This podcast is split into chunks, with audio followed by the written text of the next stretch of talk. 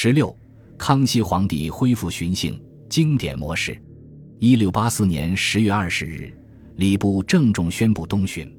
起居注官使用了更古老的用语，称之为东巡狩。这一术语暗指《尚书》和《孟子》巡幸的经典出处。这些经典描述了圣君顺最为典型的在四个基准方向上的盛大出巡，始于蓟县泰山的东巡。康熙皇帝个人完全熟悉这一经典模式。一七六八年六月十九日，他亲自就相关的经文段落，随二月东巡守一节以及五岁一巡守一节，向名义上负责经研的官员发表了看法。毫不奇怪，这次皇帝出巡所定的目标，参拜孔子出生地静观那里的古代礼器，接着在泰山祭献，与经典完全一致。一六八四年，康熙皇帝到泰山东巡狩，然而这次也是为他的首次南巡而找的仪式上的借口。东巡开始后约三个星期，康熙皇帝正式宣布他的南巡计划，要视察位于江苏的重要水利设施。皇帝一行没有返回北京，而是径直南下。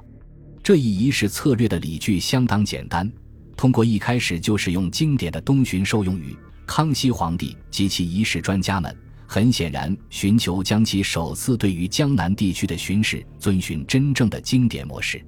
然而，这种对于经典先例的遵从，遮掩了康熙皇帝恢复巡幸的意识形态上的复杂性。康熙皇帝在一六八零年代初恢复巡幸，与最为典型的圣君出巡有着重大不同。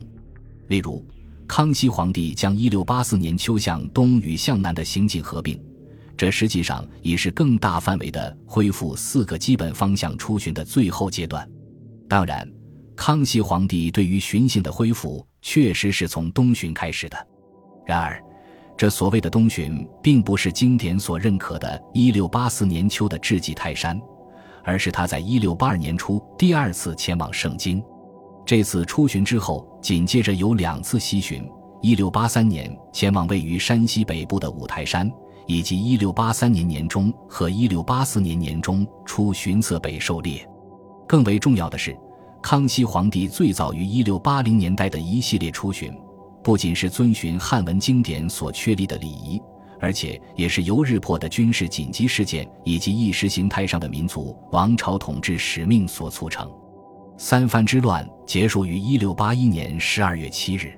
最终胜利的消息是在一六八一年十二月二十三日抵达北京。仅三个星期后，康熙皇帝便开始了精心准备，再次出巡圣经。这次出巡的理由与一六七一年首次巡行圣经一样，将最近的政治和军事胜利归于王朝的缔造者。然而，这次并非首次圣经之行的简单重复。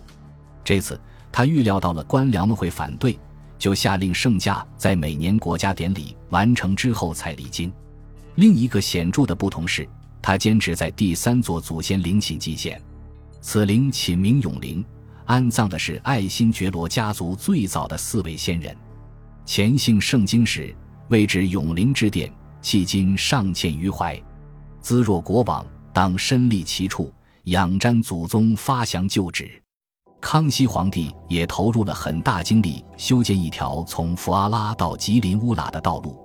在一道满文上谕中，他令圣经将军安朱虎欧立德指出，康熙皇帝第二次出巡圣经及周边地方，如吉林乌拉，事实上是一个更宏大计划的内在组成部分。不仅要建立作为满洲人身份记忆之地的被称为大圣经的区域，而且也要提升整个区域在礼仪上的地位。将在圣经举行的民族王朝性质祭典与在北京正式的国家祭祀等而同之，这绝非微不足道，尤其对于汉族官僚而言更为如此。这解释了康熙皇帝为什么坚持保守秘密，宣称进行这第二次巡幸已是无可更改、保密的做法，旨在防止招致十多年前熊赐旅公开谏言的各种消息泄露或谣言。康熙皇帝有充分的理由担心出现士大夫再度觐见，因为士大夫肯定会认为他一六八零年代初的巡幸活动稍有讲武意图，只是为了更多享乐。圣驾一过长城，康熙皇帝就开始了大规模狩猎。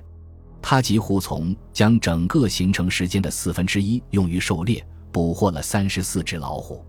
此外，在盛京附近祭祖后，康熙皇帝继续向吉林乌拉进发，视察北疆。尽管意识到俄国从一六七零年开始沿北部边疆吞食土地，但康熙皇帝在一六七一年首次出巡中未贸然向盛京以北进发。然而，一六八二年这次康熙皇帝前往，为的是加强清朝对满洲北部的镇守。他认为这是对先人王朝基业的拓展。